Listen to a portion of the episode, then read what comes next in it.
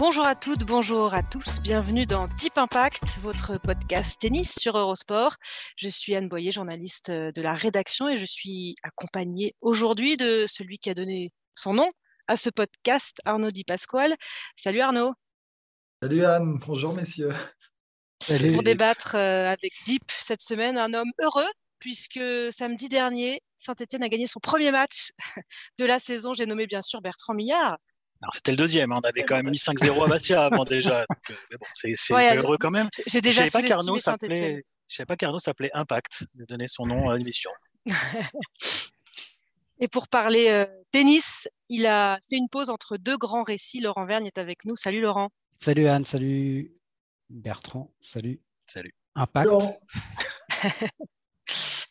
Aujourd'hui, euh, messieurs, nous allons évidemment revenir sur euh, l'US Open 2022, cette cuvée euh, exceptionnelle, tant chez les dames que chez les messieurs, et qui s'est achevée dimanche en beauté avec le sacre de Carlos Alcaraz face à Casper Rude.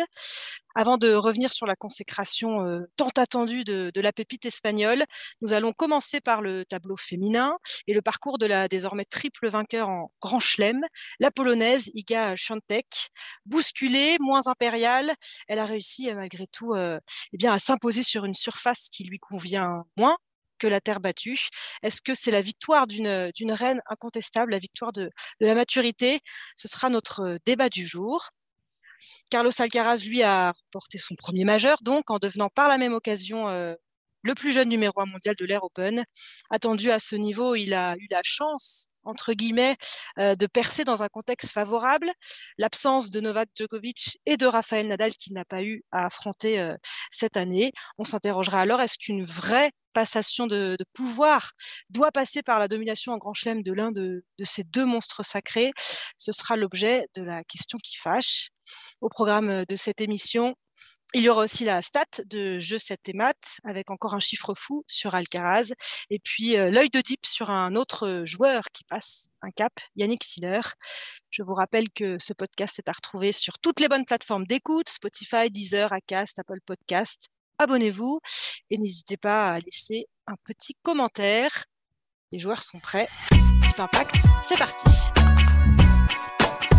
Honneur aux dames, donc on va commencer euh, à démarrer ce Deep Impact spécial US Open avec euh, la victoire d'Iga Świątek dans le tableau euh, féminin. La Polonaise a remporté à l'US Open son troisième titre du Grand Chelem, le deuxième de la saison après son doublé à Roland Garros. Moins impérial, mais toujours au-dessus. La Polonaise de 21 ans, qui avait un peu soudainement hérité du, trône mondial en avril dernier après la, retraite surprise d'Ashley Barty, eh bien, a largement depuis justifié ce statut. il y a bien elle et puis les autres d'un autre côté. Alors, elle avait remporté Roland Garros en dominant nettement sa quinzaine, avec un seul set égaré en chemin euh, face à, la chinoise Qinwen euh, Zhang qui avait ensuite été balayée. Euh, mais c'est sous le signe de l'adversité cette fois-ci qu'elle s'est imposée à New York avec plusieurs matchs en, en 3 sets. Six victoires seulement entre, Roland Garros et l'US Open. un lot d'inquiétude sur sa capacité à rebondir après son printemps exceptionnel. Alors, est-ce que j'ai envie de vous demander, messieurs, d'abord, est-ce que c'est encore plus fort pour euh, Igash tête au autour de qui il y avait beaucoup d'interrogations, de, réussir euh, dans un contexte beaucoup moins favorable et puis aussi face à, des joueuses euh, qui, étaient en forme? Peut-être Bertrand pour commencer. C'est très fort, effectivement, parce que, comme elle l'a dit, tout au long de ce tournoi, elle ne se sentait pas très bien dès qu'elle est arrivée, pour plusieurs raisons. D'abord, les conditions les balles ne lui convenaient pas. Elle a dit plusieurs reprises, notamment que la hauteur des balles ne lui convenait pas très bien, qu'il fallait donc s'adapter. Donc, elle a été beaucoup dans l'adaptation au niveau de son jeu. Euh, on sait qu'elle est plus à l'aise sur terre battue. Donc, pour l'instant, les deux grands chelems qu'elle avait gagnés, c'était sur sa surface préférée. On l'a vu sur gazon qu'elle n'était pas encore non plus tout euh, très à l'aise. Et, euh, et, là, donc, elle n'est pas à l'aise avec la surface, elle n'est pas à l'aise avec les balles. Elle ne démarre pas très bien le tournoi. Et finalement, pendant quasiment les 15 jours, elle dit que voilà, qu'elle est contente de s'en sortir parce que euh, elle joue pas très bien. Elle a parlé de Winning Ugly à un moment donné, donc c'est le, le, titre hein, de, la biographie de Brad Gilbert, déjà un certain temps, mais qui, qui parlait de cette façon de pouvoir gagner pas très bien, en jouant mal, pas un beau jeu, c'était le cas pour elle. Euh, il y a un soir, night session, je crois que c'était après son quart de finale où elle s'est excusée auprès du public d'avoir livré une prestation peut-être ennuyeuse, mais tout en étant satisfaite bien sûr de se qualifier. Donc là, on est quand même au bout de la deuxième semaine quasiment. Elle, est toujours dans cet état d'esprit de dire je joue pas très bien, je suis vraiment dans le combat, et ça passe. Et, finalement, ça va être un peu comme ça jusqu'au bout, hormis la finale, je pense, où elle a quand même fait un, bon match. même en demi, contre Sabalenka, d'ailleurs, elle est 4-2 au troisième. Il y a vraiment des hauts et des bas. Et elle joue pas très bien. Elle termine fort, mais elle, a du mal. Et en finale, c'est vrai que là, bon, elle fait, elle fait quand même un, plutôt un, vrai bon match. Donc oui, la réponse pour moi, c'est oui, c'est que c'est très fort de gagner un grand chelem dans ces conditions, en étant finalement pas se sentant pas à son meilleur niveau, en n'aimant pas les conditions, en ne se sentant pas à 100% euh, au niveau de, son tennis, ça prouve effectivement qu'il y a un gap entre elle maintenant et la concurrence, même si la concurrence, comme Jabber par exemple, deux finales de Grand Chelem consécutives, bah, ça commence à être très fort, mais pas suffisamment pour l'inquiéter. Et je crois que ce titre sur une surface qu'elle apprécie moins. Ce troisième titre du Grand Chelem est très significatif d'une joueuse qui est en train de prendre la mesure, effectivement, et de, se détacher. Et ça veut dire aussi qu'elle a une marge de progression importante. Donc, euh, donc pour elle, c'est très intéressant de gagner ce titre euh, en n'ayant pas joué son meilleur tennis. Et ça prouve effectivement qu'il y a une, une belle marge. On a senti qu'il y avait une confiance en fait finalement dans, son jeu malgré les, difficultés, malgré euh, elle l'a reconnu elle-même le fait qu'elle sentait plus son tennis, que c'était, elle n'avait pas encore retrouvé vraiment son niveau euh, même après deux trois matchs. Est-ce que euh, Arnaud, elle s'est appuyée justement sur son printemps fantastique où elle a enchaîné les victoires et puis aussi sur sur ses deux victoires en Grand Chelem? Parce qu'elle arrive avec un, un, statut de favorite et avec ce statut de d'avoir déjà gagné en, Grand Chelem, ce qui est ce qui pas toujours le cas pour ses pour ses rivales, puisqu'il y a beaucoup de turnover, on le sait, euh, en vainqueur euh, de Grand Chelem chez, chez les dames. Euh, est-ce qu'elle s'appuie sur sa confiance? Je ne crois pas que ça soit. en tout cas, c'est pas la confiance tennistique. Je pense que c'est l'état d'esprit. C'est moi, je vois plutôt la, la, dimension mentale. Je vois plutôt la, la, combativité. En fait, c'est plus le, la récompense en fait de cette endurance mentale dont elle fait preuve euh, qui lui ont donc tout ça lui a permis en fait ouais, de, de, remporter malgré tout chaque match. Bertrand, tu faisais référence au match contre Pegula que nous avons commenté ensemble. C'était très dur. Environ 14 breaks, 14 breaks probablement dans le match au bas mot. Et on s'était excusé avec, euh, avec un petit peu d'humour en disant désolé, euh, c'était peut-être un peu ennuyeux, mais c'est vrai qu'on s'est beaucoup breaké, mais on n'est pas comme les hommes, on n'arrive pas derrière forcément à, à confirmer en fait notre avantage. Euh, et, c'est vrai que c'était un tennis quand même assez laborieux, il faut le dire. Elle avait parlé des balles d'ailleurs, en s'excusant. Elle avait dit j'arrivais pas à contrôler ces balles. Et ouais, mais en fait, ce qui, ce qui est fort, c'est qu'elle est sur une tournée américaine quand même où elle joue pas bien, où elle fait euh, deuxième tour, deuxième tour à, Toronto et Cincy. Euh, là, elle arrive, on la voit jouer. Franchement, c'est poussif, c'est dur, mais, mais, dans, mais dans cette difficulté, elle, elle n'abdique jamais. En fait, moi, c'est plus ça que je trouve en fait très fort. Et donc, après, qu'est-ce qui fait la différence euh, au plus haut niveau euh, Ce n'est pas la technique, c'est pas ça peut être un peu la tactique de temps en temps. Le physique, on sait qu'elle a les armes, c'est quand même dans la tronche. Et moi, je, vois, ce qui me bluffe, en fait, c'est qu'on est sur un grand chelem et ça fait la différence. C'est cette dimension aussi grand chelem qui lui donne peut-être ce petit coup de boost supplémentaire et qui lui permet de ne pas craquer, contrairement aux semaines précédentes. C'est, je crois qu'à un moment, quand tu es numéro un, ton dossard de numéro un, il est plus important mais après, euh, je me trompe peut-être, quand tu es dans les grands chelems, parce que ce sont les quatre tournois dans lesquels tu dois, tu te dois un peu de tenir ton rang. Alors c'est marrant parce que je pense à ce que tu disais sur la confiance en Grand Chelem, la confiance euh, pas forcément tennistique du moment. Et je parlais de ça juste avant l'US. Je, je, suis embêté parce que je ne sais plus s'ils étaient avec Justine, Hénin, il me semble que c'était Justine donc je vais la citer en espérant pas me tromper, mais elle expliquait qu'il y avait deux types de confiance. Il y a la confiance conjoncturelle, c'est-à-dire tu as fait euh, deux bons tournois, tu as gagné un tournoi, fait une demi ou une finale derrière, et ça te booste ta confiance là à court terme. Et puis il y a la confiance beaucoup plus structurelle que tu construis au fil des, des mois, des, des saisons, des années. Et celle-là, et notamment en Grand Chelem, euh, quand tu as acquis une forme de stabilité, que tu as gagné des Grands Chelems et que tu sais ce que tu peux y faire, quand tu retrouves le cadre des grands chelems, ça, ça te donne forcément un avantage. Et c'est vrai que là, euh, sa confiance conjoncturelle, elle ne devait pas être très très élevée. Euh, tu l'as dit, Anne, elle avait gagné très peu de matchs, je crois, 6 depuis, depuis Roland Garros. Donc ça n'avait plus rien à voir avec la, la du début de saison. Mais là, en Grand Chelem, même sans jouer son meilleur tennis, et c'est vrai que ça a été, on va pas dire laborieux, mais ça n'a pas été un chemin très tranquille pour elle jusqu'à la finale, à part effectivement peut-être la finale, paradoxalement. Mais après, le seul bémol que je mettrais, c'est quand même par rapport à la surface. On est d'accord pour dire que la Terre, c'est sa surface préférée, mais après, cette année, euh, je en texte sur dur, elle fait demi en Australie, et après, elle gagne 3 WTA 1000, euh, Doha, Indian Wells, Miami. Donc, je pense qu'elle sait que sur dur, elle est capable d'être la meilleure, d'être vraiment ultra performante. Donc, c'était plus, à mon avis, l'inquiétude autour, des balles, mais je ne sais pas à quel point et dans quelle mesure. Est-ce que c'était un, une cause ou une conséquence de, son été un peu plus difficile, euh, ou peut-être que chaque petit problème prend une, ampleur euh, trop significative? Mais en revanche, euh, oui, je suis d'accord sur le fait que, je ne sais pas si c'est plus fort, mais son premier titre à Roland Garros, elle avait 19 ans, elle sortait de nulle part, elle n'était même pas dans les 40 premières mondiales. On pouvait se dire c'était l'euphorie de la quinzaine, voilà, quelque chose d'un peu magique. Est-ce que ce sera un one-shot ou pas? Bah, en tout cas, sur Terre, on a compris que ce n'était pas le cas cette année. Mais là, arriver à gagner sur notre surface, évidemment, c'est très important pour elle. Et surtout, encore plus, en jouant, en étant assez loin de, ce de son top, top niveau, de ce qu'elle peut produire.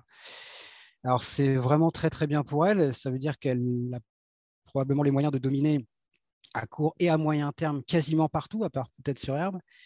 Maintenant, c'est on, s'est longtemps plaint que, en gros, depuis le début du déclin de Serena Williams, sa grossesse, etc., il n'y avait plus de vraie patronne. Là, on en a une. Maintenant, ce qu'il va falloir, c'est une vraie rivale, au moins une. Euh, 11 Jabber est sa à nouveau numéro 2 mondial, donc c'est sa dauphine. Elle vient de faire deux finales en Grand Chelem, mais là, on a vu quand même qu'il y avait vraiment un, gros gap encore entre les deux euh, sur cette finale. Donc j'espère que 11 Jabber ou quelqu'un d'autre pourra euh, durablement rivaliser pour bah, qu'on retrouve un peu ce qui, ce qui nous manque hein, sur le circuit féminin, je pense, une grande rivalité depuis. Euh, on en parlait la dernière fois, Bertrand parlait de Serena Zarenka, qui, était une des dernières grosses rivalités. J'espère qu'on va pouvoir retrouver ça. Il y a juste sur les conditions, euh, euh, sur les balles, quand même, je, crois qu'il y avait quelque chose parce que donc, les balles n'étaient pas les mêmes pour les garçons et les filles. Et Simona Alep, par exemple, on en a parlé aussi, c'est Mats hein, Villander qui expliquait que Simona n'a pas réussi à, se régler par rapport à, la hauteur des balles. Euh, elle ne savait pas trop si elle devait euh, être agressive, attaquer ou plutôt au contraire euh, avoir un jeu défensif et, qu'en fait, ne sachant, n'arrivant pas à trouver l'équilibre par rapport à ça et par rapport à ses balles, elle a elle, sombré dès le premier tour. C'est dire aussi que des joueuses très expérimentées avec des titres en Grand Chelem comme Simona Alep qui ont pu perdre d'entrée en raison de conditions défavorables, en tout cas ne leur plaisant pas, alors que Giantec, justement, elle a réussi, malgré ses difficultés, à aller jusqu'au bout du tournoi. Et ça en dit long aussi, parce que finalement, c'est ça un champion ou une championne. Il faut savoir faire avec les conditions qu'on a dans un tournoi. il faut faire fi de ces conditions et il faut se dire, de toute façon, je dois faire avec ça. Et elle, elle y est parvenue dans la douleur, mais elle y est parvenue. Mais les balles, elles ont... Pardon Anne, mais les balles, elles ont toujours été différentes à l'US entre les filles et les garçons. C'est pas. Ouais, c'est pas nouveau, mais apparemment cette année, ça, a créé une petite polémique parce que les filles n'aimaient pas leur balle en fait. Mais donc elles étaient différentes cette année des années précédentes. C'est vraiment ça. Je sais pas, je sais pas exactement, mais c'est. Il y a Badossa qu'on avait parlé aussi avant le tournoi. Ouais. Ouais, ouais, ouais. Je sais, je sais pas dans quelle mesure elles amplifient ça par rapport à d'autres doutes qu'elles peuvent avoir ou pas. Je, je, sais pas trop. Il y a aussi des joueuses qui ont dit que pour elles, euh, c'était euh, elle se posait même pas la question. Donc, euh, c'est un peu chacun voit midi à sa bah, Arnaud, normalement, après quelques jours d'entraînement euh, avec, des balles, tu dois réussir quand même à t'adapter aux conditions, non? Normalement, oui. c'est pour ça, en, en, dehors de celles qui arrivent au dernier moment et qui ont un entraînement derrière elles, j'entends, mais quand tu es là depuis 48, 72 heures, tu t'acclimates en fait et tu t'adaptes aux balles. Donc c'est pour ça, et j'ai le sentiment, enfin à moins, c'est pour ça que je pose cette question, est-ce qu'elles étaient différentes des années précédentes? Il y a toujours eu cette différence entre les balles femmes et hommes à l'US. Donc c'est pour ça cette polémique qui a enflé cette année, c'était, je, voilà, je cherchais plus à comprendre et à savoir s'il y avait un truc en particulier de différent, mais je ne crois pas au fond. Peut-être que ça gêne aussi plus certains styles, et c'est ce qui expliquait euh, Iga, je elles volent, elles volent plus, elles sont, que, ça posait vraiment un problème par rapport à sa façon de jouer. Ouais. Ça, ça c'est vrai. En tout cas, elle s'est placée avec cette troisième victoire dans les pas des plus grandes, hein, puisque c'est la plus jeune depuis Maria Sharapova en 2008 à, avoir remporté trois grands chelems à son âge. Et elle est la deuxième joueuse de l'Air Open après Lindsay Davenport à avoir remporté ses trois premières finales de Grand Chelem. Hein. Elle a une sacrée réussite en finale, Liga Swiatek, puisqu'elle reste sur dix victoires consécutives en finale de tournois, donc trois majeurs et puis sept autres tournois, sans avoir en plus cédé le moindre set. Donc, Sacrée tronche, effectivement.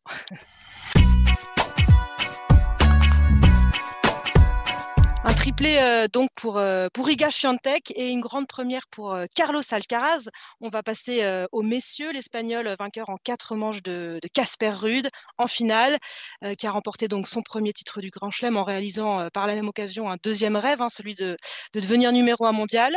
C'était une évidence pour beaucoup, mais un exploit quand même à, à seulement 19 ans. Lui-même avait déclaré avant Roland Garros qu'il se sentait prêt cette année à, remporter un grand chelem. Il l'a fait avec une, sacrée euh, force de, caractère, hein, avec euh, un huitième, un quart, une demi euh, disputée en, cinq manches après des, des sacrés combats. Il était attendu à ce niveau-là. Il a eu la chance, entre guillemets, de, percer peut-être dans un contexte favorable. Hein. on en a parlé, l'absence de Novak Djokovic, de Rafael Nadal qui a été éliminé avant qu'il puisse le rencontrer. C'est l'objet de notre question qui fâche aujourd'hui.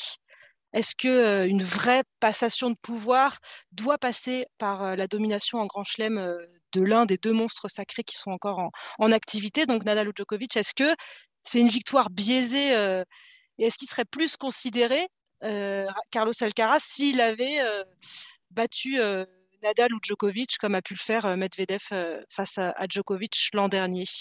Bah, C'est sûr que battre Novak Djokovic, qui archi domine le circuit, qui joue pour le Grand Chelem, alors, même si ça a été un problème pour lui, justement, de jouer pour le Grand Chelem. Mais ça a un autre éclat que de battre Casper Ruud. C'est comme si, il y a 25 ans, tu battais Pete Sampras en finale de Wimbledon plutôt que de battre, je ne vais pas donner de nom parce que je vais me fâcher Attention. avec les supporters des uns et des autres, mais oui, c'est forcément, ça a plus d'éclat. Après, pour moi, c'est pas tellement une question de légitimité. Je un joueur, il, joue, euh, ne peut jouer que les joueurs qu'on lui propose euh, en face, par définition. Donc, ce n'est pas la faute de Carlos Alcaraz s'il a joué Frances Tiafo et pas Rafael Nadal en demi-finale de l'US Open.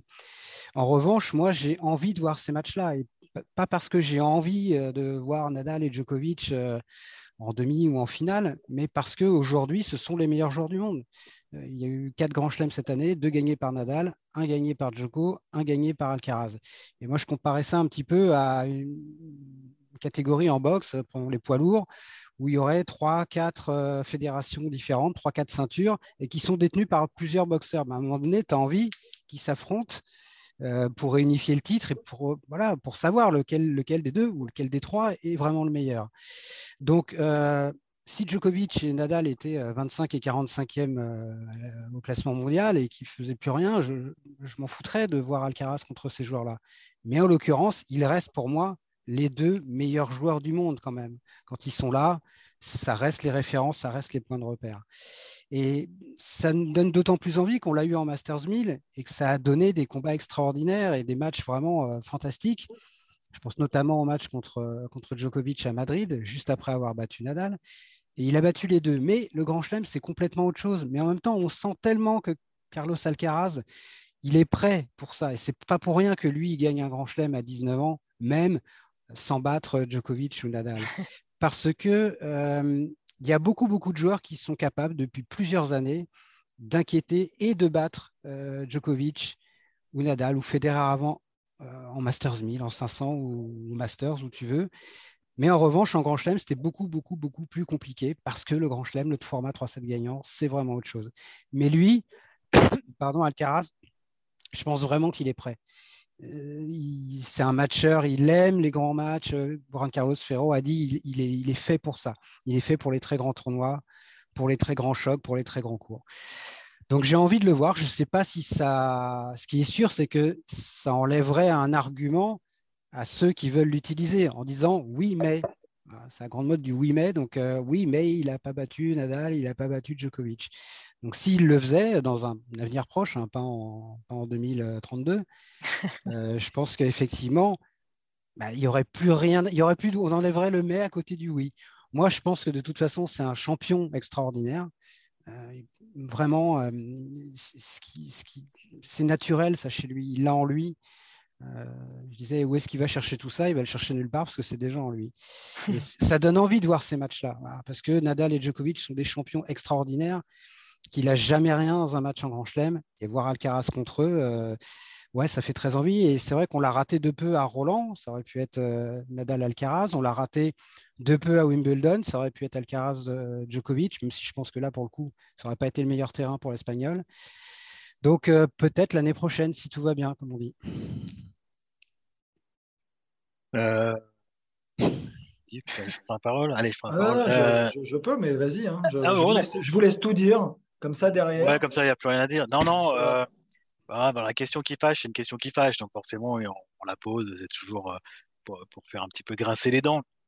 Mais euh, est-ce qu'il n'a pas assez prouvé là sur ce tournoi? Il y en a encore qui disent attention, il a, attention, est-ce qu'il joue vraiment bien au tennis quand même là euh, Il n'a pas battu Nadal et Djokovic. Bon, et pas surcoté un peu. Quand je, je, j'invite ces gens à regarder le Alcaraz Sinner en entier, le Alcaraz Tiafo en entier.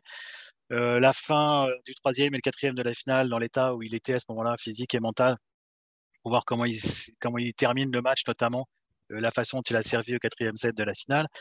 Euh, et je crois que déjà, on a, on a compris quand même. Déjà, un, le niveau de jeu.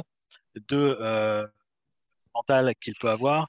Et trois, le côté euh, champion indéniable, surtout à, l'âge de 19 ans et 4 mois.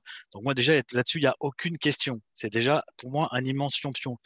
Est-ce que ces questions, on les a toujours posées? Oui, je crois qu'à l'époque de Federer, il y en a qui disaient oui, mais l'année Federer, il a battu qui en finale? Il a battu Safin, Philippe Poussis, euh, euh Rodic, qui est un peu euh, moins bon, euh, Gonzalez, Bagdatis, voilà. Donc, il y a toujours eu ce genre de questions. Et à l'arrivée, maintenant que Federer a 40 ans, 41 ans, on se dit il a 20 grands chelems.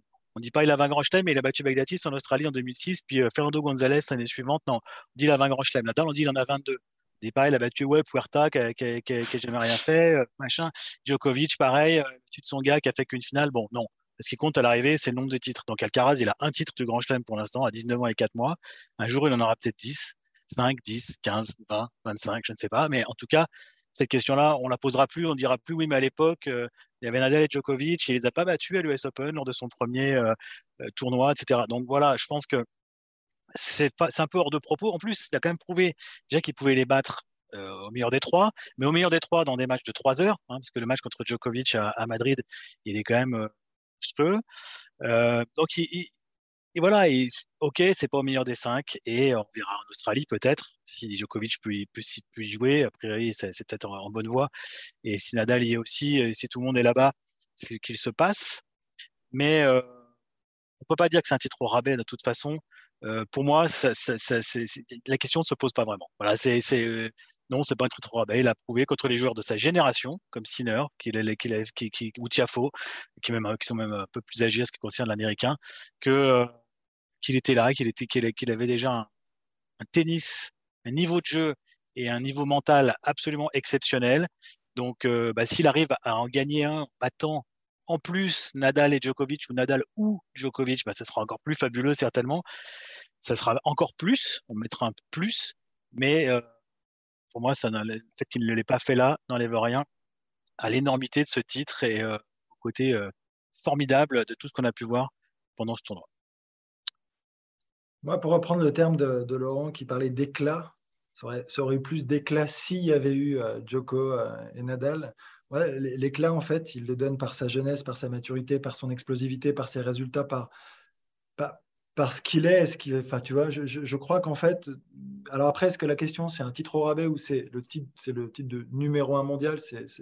Tu vois, où là, c'est peut-être un peu on peut plus le discuter au regard des circonstances. Oui, avec Wimbledon. Mais, le, meilleur joueur de l'année, euh, en tout cas au moins en Grand Chelem, c'est Nadal. C'est Nadal, oui. Un match, il gagne deux titres, une demi il n'y a, pas, a pas de discussion possible pour moi. C'est vrai, non, ça c'est vrai. Bien sûr, mais tu vois, c'est pour ça que je dis, on peut discuter ça, mais on peut discuter la victoire à l'US Open aujourd'hui dans, ce contexte-là? Non, non, point. Enfin, tu vois, quand. Ah non, c'est sûr. C'est monstrueux. Moi, je, enfin, on l'a commenté à, plusieurs reprises avec Bertrand Pareil, enfin, et il y a des heures très tardive, voire matinale. Il aime ça. Très tôt, c'était très tôt. On savait plus c'était très tôt ou très tard. ouais. Tardive et matinale, donc. Et, euh, et franchement, euh, heureusement que le match était canon, parce qu'il y en a peu qui pouvaient nous garder en haleine comme ça. Ce, ce Alcaraz-Sinner était fantastique. Euh, les deuxième et troisième sets, on s'est on s'est régalé tout au long du match. Moi, la dimension physique. Alors moi, je, perso, euh, je m'attendais pas à le voir euh, aller aussi vite, euh, aussi haut. Voilà, je, je- contrairement à d'autres qui avaient annoncé, et bravo, hein, visionnaire et connaisseur, apparemment. Mais moi, vra- alors moi, vraiment, l'année dernière, et même après, après l'US, post-US l'année dernière, je disais doucement, laissons-le grandir quand même. Euh, J'ai du mal à imaginer, l'imaginer, euh, gagner un grand chelem rapidement et encore, encore moins être numéro mondial. Mais Ah, vraiment, voilà, je, je vous le dis euh, très honnêtement. Le, le bon qu'il a fait en. Le, point de, seconde. le point de départ, c'est vraiment l'US l'année dernière, je pense. hein, quand même. Bien sûr. Vraiment Mais même là. après l'US, tu vois, je te dis, je, Ah, Bien sûr. restais quand même, voilà, sur. je- J'essayais un petit peu de, de- de- de- Souvent, on a tendance, tu sais, quand tu as un OG Aliassim, je m'en rappelle, tu vois, on veut, on veut qu'il brûle les étapes. Ouais. Et, et c'est vrai que c'est très rare. et Bah, lui, il a tout brûlé là. Il a tout brûlé. Voilà, lui, il l'a fait. Il l'a fait. Donc, ouais, je m'y attendais pas. Et, euh, mais, mais quel régal. Et, Et il n'est qu'à 60% selon son coach euh, Juan Carlos 60%. Ferrero. mais moi, c'est moi ce qui me. Ça, c'est intéressant, je trouve. Très intéressant. je sais pas, vous. C'est que le ce qui- début. Hein. Ce qui me plaît le plus, c'est l'enchaînement entre ses frappes, sa vitesse de réaction entre les frappes. Voilà, moi, je trouve que j'ai jamais vu ça, cette explosivité entre une, je frappe et j'enchaîne sur autre chose. Je pense n'avoir jamais vu ça. Mais même Nadal, même, les, je sais pas, je, je- ah, c'est un truc qui me sidère. Je n'ai jamais vu ça. Mais je sais pas pourquoi, c'est un truc qui m'impressionne Ouais, plus puis que tout. Il a un truc euh, qui est bah, vraiment en ça, et moi, il me rappelle Nadal, et ce qui est devenu après Djokovic, c'est-à-dire cette façon euh, de ne jamais montrer à l'adversaire. Alors, paradoxalement, au final, il a eu un langage corporel Ouais. parfois très négatif. Il Je- s'agaçait je- un peu plus, Ouais, ouais. je, je- je l'avais rarement vu comme ça. Mm. Mais même quand il est mené dans un match, il te montre que ben, il va, il va pas lâcher le moindre point. Et ça, vraiment, ça pour le coup, Il rappelle refuse Nadal. d'abdiquer. Il me Ouais. rappelle Nadal au même Ouais. âge. Je pense qu'il est plus complet tennistiquement que. Nadal à 19 ans. Mais en revanche, il partageait ça, ce côté. euh, ouais, voilà, je suis là. C'est très rare ça à 19 ans. Même Joko à 19 ans, euh, 19-20 ans, il n'était pas comme ça. Il y avait des moments où il était absent de ses matchs. Il était déjà très fort, mais il a, il a acquis ça après, je trouve. Et, et- et c'est pour ça que je pense que vraiment, pour lui, jouer Nadal ou Djoko aujourd'hui en Grand Chelem, ça changerait rien par rapport au fait- de les jouer euh, en 2-7 gagnants. Je dis pas qu'il les battrait, mais en revanche, je pense que lui, il est, instantanément prêt à faire ce, jump-là. Mais je suis d'accord avec toi, Arnaud. Il est, au-delà de la 30e place mondiale au mois de janvier. Euh, je rappelle quand même que quand euh, il gagne à Rio, Ferrero et, et Alcaraz disent ben voilà, l'objectif de l'année 2022 est atteint puisque c'était de gagner un ATP 500. Il avait gagné à Oumag en 250 l'année dernière, donc il s'était dit voilà. Après, il gagne les 1000 et c'est après avoir gagné à Miami qu'il s'est dit bon ben, je, me sens prêt maintenant à jouer la victoire dans un grand chelem. Comme euh, l'a dit Justine, euh, il est euh, là où ce qui fait presque peur, c'est qu'il est il- limite, il est, il, il est le, le- le complétude des trois autres, c'est-à-dire qu'il y, a- il y a du Federer en lui, euh, Sur la créativité. la créativité sur pas mal de choses, sur le, le- le côté offensif. Euh, Il y a euh, Nadal, euh, Laurent vient de parler très bien et c'est tout à fait juste. hein, euh, c'est rare, c'est déjà rare tout court, mais encore Oui. plus rare à 19 ans d'être euh, d'être comme ça, d'avoir cette de, de- de montrer qu'on ne veut jamais rien lâcher, qu'on peut s'en sortir dans la finale. Moi, j'y croyais plus. Je pensais qu'il allait perdre en 4, honnêtement, à cette finale, dans le troisième set. Et j'ai été bluffé par la fin du, du quatrième, par la fin du troisième et, et- et le quatrième. Et puis, il y a du Djokovic aussi, dans ce côté défensif, je ramène tout, etc. J'ai revu un point là contre Tiafo, le point qui se termine par un, par un passing euh, de coup droit. Je sais pas si vous voyez, il y a plusieurs, il y a une amortie de Tiafo, il vient, il y a une petite volée, il y a du petit jeu, etc. Oui, et ça se termine tout. par un passing. C'est monstrueux. Il va chercher des balles. C'est- un jeu vidéo, ça. Dans le jeu vidéo, tu dis oui, ok, on peut aller la chercher, mais c'est pas réaliste. Dans, dans, le vrai tennis, c'est pas possible d'aller les chercher. Bah, lui le fait. Donc, euh, et ça, c'est du Djokovic. Souvent, on a dit ça de Novak. On a dit, ah, bah, c'est incroyable tout ce qu'il ramène. Il est capable de tout ramener, etc. Donc, il a, il a un peu des trois et c'est presque flippant pour, euh, pour les autres. Et puis aussi, pour, pour dire que ce titre est loin d'être au rabais, quand même rappeler la stat des 23 heures. C'est le joueur qui a passé le plus de temps sur le cours. On va en parler, c'est la stat. ah, je- je c'est la stat, tu on viens- va en parler, viens de- voilà. tu viens de Eh ben, je spoiler. fais, Pas voilà, spoiler la c'est- stat. C'est la transition, c'est magnifique. Anne, à toi.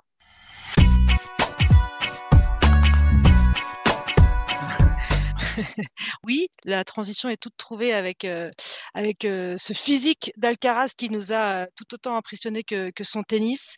Euh, vous savez, messieurs, que je sais que vous aimez les, statistiques et donc notre partenaire Constance du, compte Twitter Je 7 et Math nous en livre une sur, sur l'espagnol une nouvelle fois. Il a passé donc 23 heures et 39 minutes sur les cours pour remporter cette US Open 2022.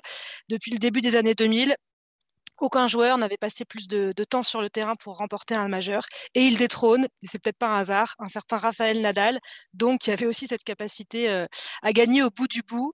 Euh, Raphaël Nadal qui détenait le record euh, de 22 heures et 28 minutes passées sur les cours, et c'était un record qui date de cette année d'ailleurs. Open d'Australie 2022. Et puis, il y a Andy Murray derrière qui est pas mal avec 21h51 sur les cours. Le Britannique, a Stan Wawrinka, l'US Open 2016, et puis Raphaël Nadal encore à, Roland Garros en 2011 il avait passé presque 21 heures sur les cours. C'est ça aussi qui est impressionnant chez, Carlos Alcaraz, c'est le sentiment que qu'il s'épuise jamais, qu'il a des poumons hors normes et puis, si je peux ajouter un truc, c'est au-delà de, la durée qui est effectivement colossale, il y a l'heure à laquelle il a fini la plupart de ses matchs. Parce que le quart contre Sinner, il finit à quasiment 3 heures du matin. Euh, le huitième contre Silic, qui s'était terminé, je crois, à 2 heures. Et la demi contre Tiafo, pareil. Donc, euh, Arnaud va nous le dire mieux que moi, mais quand tu finis un match à 3 heures du matin, il est passé en conférence de presse et après, il faut rentrer à l'hôtel, euh, il faut te faire masser, j'imagine. Donc, tu ne te couches pas avant 5h30, 6h. Quoi.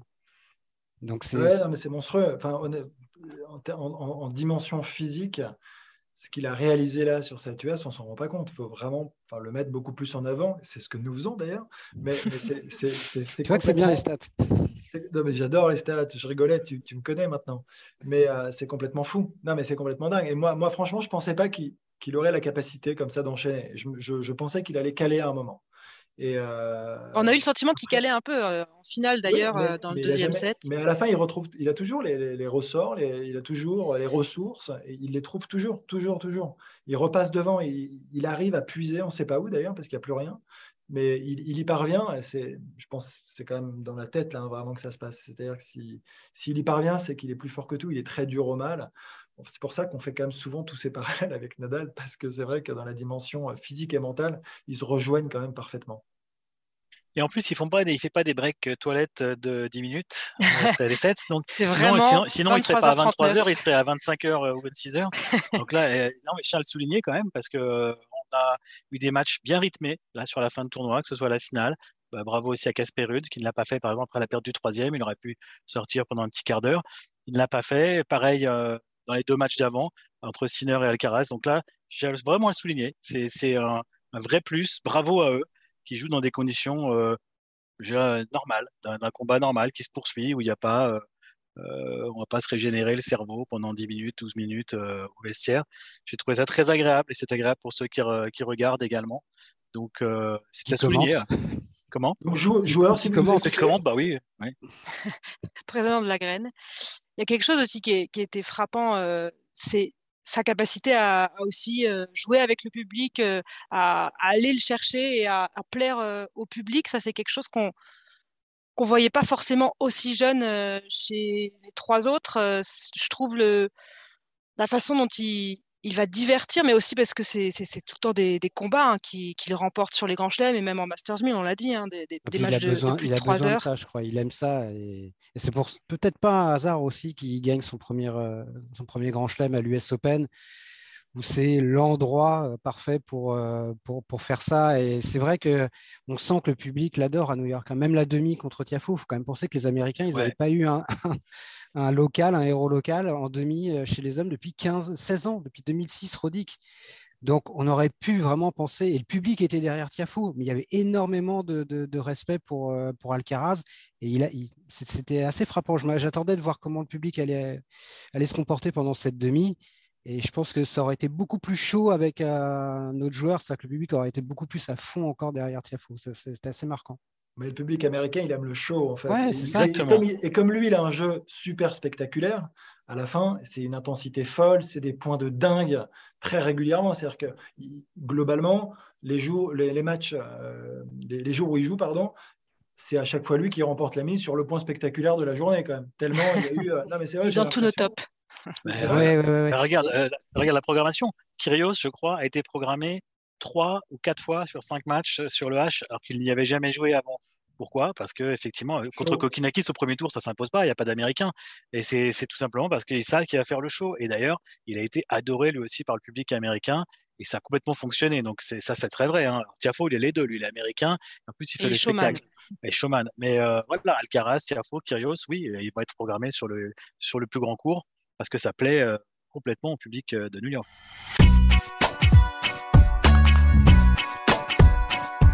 On va aussi parler d'un autre joueur qui a subi la loi de, Carlos Alcaraz, euh, qu'on attend lui aussi hein, comme un vainqueur de Grand Chelem peut-être dans les, mois, les années à venir, qui a livré donc un, combat fantastique en quart de finale face à Alcaraz. Il a participé hein, au record de, temps passé sur les cours par l'Espagnol. C'est Yannick Sinner et c'est l'œil de Deep aujourd'hui. Oui. non, non, mais oui, non, mais en fait, Normalement, faut, tu vois, j'aurais aimé qu'on le tease un, peu, tu sais que. Alors, l'œil de Deep aujourd'hui, c'est, c'est, c'est. C'est un joueur. Il est italien. ouais, c'est Sinner, mais en fait, c'est Sinner euh, parce qu'on a commenté ce match et que c'est le match qui nous a probablement le, le, le, plus marqué dans cette quinzaine, en tout cas moi. Euh, ça a été complètement fou. Euh, des rebondissements enfin, sans arrêt, une qualité de jeu assez, assez folle, quand même assez exceptionnelle. Cette balle de match sauvée par Alcaraz sur un retour volé euh, avec audace, avec cran, avec panache. Euh, et, ils se sont rendus coup pour coup pendant 5-7 en finissant. Bah, C'était le record, je crois, c'est ça, euh, mm. de, la fin de match, la plus tard à New York. Et ouais, on est obligé de mettre ça en avant. Il est, il est passé à un point quand même, d'empêcher malgré tout Alcaraz d'aller au bout de ce tournoi. Un point, c'est fou, c'est rien du tout. C'est et, la manière dont il a été capable de jouer, alors que sur les tours précédents, franchement, c'était pas joué d'avance. Ah, contre Ivashka, c'était pas. C'était pas, pas glorieux. Il y avait, en qualité de service, il a complètement flanché. On ne sait pas ce qui s'est passé. Il y avait beaucoup, beaucoup de doubles fautes, ratio défavorable aussi de points gagnants, euh, fautes directes. Enfin, c'était très moyen, c'était pas structuré. Euh, en grande confiance. Et là, il s'est lâché, un peu à l'image, bah, d'ailleurs, il avait déjà bousculé Joko à Wimbledon, il l'avait poussé en 5-7, quart de finale. Donc, il commence à prendre un peu de bouteille, peut-être en grand chelem, notamment. Et, euh, moi, je, souhaite de le voir aller plus loin, ce joueur, parce qu'il est, il est, super à regarder jouer, super état d'esprit aussi. Tu sens qu'il est dans cette dynamique de progrès, même si c'est un peu plus en dents de scie, hein, évidemment. Mais euh, on était obligé de faire un focus sur Sinner plus que sur les, autres, même s'il y a toujours des choses à dire. On aurait pu parler de Kyrgios aussi hein, sur, cette, US. Mais cette balle de match, oui, lui, va, lui, valait un petit œil de deep. Qu'est-ce qui lui manque encore alors à Yannick Sinner pour, euh, pour passer ce cap? Qu'est-ce que, qu'est-ce que Alcaraz a, plus que lui? C'est au niveau mental? Euh, là, honnêtement, sur ce match, euh, le niveau mental, il, était, il, a été très, il lui manque un point, c'est ça. Non, il lui manque un point parce que euh au niveau mental, il a été, il a été gigantesque aussi dans ce match. Hein, Sinner, faut quand même le dire. Là, il est remonté, il a sauvé des balles de 2-7-0. La façon dont il gagne le deuxième set. Ah oui, c'est hallucinant. Et puis il est pas tout le temps. dans je crois que là, les deux ont montré tous les deux une force mentale équivalente. Hein. Ils ont été... Après, il faut bien qu'il y ait un vainqueur. C'est ça. C'est vraiment le genre de match. Quand tu joues 5 h quart, 5-7. Voilà. Ait un vainqueur. Pas... On peut dire que celui qui perd a été moins bon mentalement. On peut pas dire ça. J'ai lu ah parfois du euh, Sinner à, choquer. Euh, enfin, non. Non. non, non, pas, sur ce match. pas sur ce match. Non, non, il a été énorme. Et je l'ai trouvé guerrier en plus. Moi. Je ne sais pas s'il s'est pas nourri de ce qu'il y avait en face. C'est ce qui lui manquait un peu avant. Il s'est mis. Et là, je l'ai trouvé vraiment. C'est une bête de scène. Il avait vraiment envie de se battre. Et cette expression d'un grand journaliste américain, je ne sais plus lequel avait dit ça, je crois que c'est Bud Collins qui avait dit le tennis, c'est la boxe sans le sang. Et dans ce match, c'est vraiment l'impression qu'on avait. C'était un sport de combat. Et il était prêt au combat, ce qui n'est pas toujours, toujours le cas. Et je pense qu'il s'est transcendé là, face à Alcaraz. Alors à Wimbledon, il ne faut pas oublier qu'il mène 2-7-0 aussi en quart contre, euh, contre Djokovic. Hein. Oui, contre Djokovic. Euh, en battant d'ailleurs Alcaraz le tour d'avant. Donc, il lui a manqué un set à Wimbledon, il lui a manqué un point à, l'US. Bon, moi, je pense qu'il est vraiment tout prêt. Alors, euh, oui, on peut dire qu'il n'a il a pas dépassé l'écart encore en Grand Chelem, mais euh, il y a aussi des histoires de tableau euh, sur ce qu'il montre à Wimbledon. Je pense que s'il est face à d'autres joueurs, peut-être qu'il va plus loin que l'écart. ici, c'est un peu pareil. Il joue Alcaraz là en en, quart de finale. S'il est dans le haut du tableau, est-ce qu'il va pas beaucoup plus loin? Bon, On le saura jamais, donc ça sert à rien de débattre de ça. Mais je, pense qu'il ne faut pas se dire, il a jamais dépassé l'écart, il est encore loin d'un titre. Je, je pense qu'en termes de niveau, de présence, il est beaucoup plus près que ça, à mon avis, que certains joueurs qui sont déjà allés hors demi, voire en finale. Donc, euh, vraiment hâte. Euh, j'espère qu'il y arrivera assez vite. Et puis, ce, match donne vraiment envie de, manger du Alcaraz Sinner. 4-5 euh, fois par an pendant quelques années. Bah, c'est ça, en fait, c'est le début aussi d'une très grande rivalité qui peut être digne d'un Nadal Joko ou d'un Nadal Federer ou d'un Joko Federer parce que il y a le niveau de jeu, il y a le côté mental des deux. Et en fait, j'ai trouvé par rapport à Wimbledon, j'avais vu leur match. Sinner avait dominé assez nettement Wimbledon. Hein, à Caras, sur gazon, c'est pas encore tout à fait ça. Il était, il y a eu certes 4-7 parce qu'il y avait déjà le mental de l'Espagnol qui s'était beaucoup accroché. Mais dans l'ensemble, Sinner avait bien dominé. Il l'a rebattu après, donc il restait sur deux victoires face à, face à Alcaraz. Et là, celui-là, bah, Alcaraz reprend un petit peu la main. En tout cas, il le rebat en grand chelem dans un match fabuleux. Et ça va s'enclencher comme ça. Et va, comme a dit Laurent, euh, on a envie d'en revoir et on va sûrement en voir pas mal.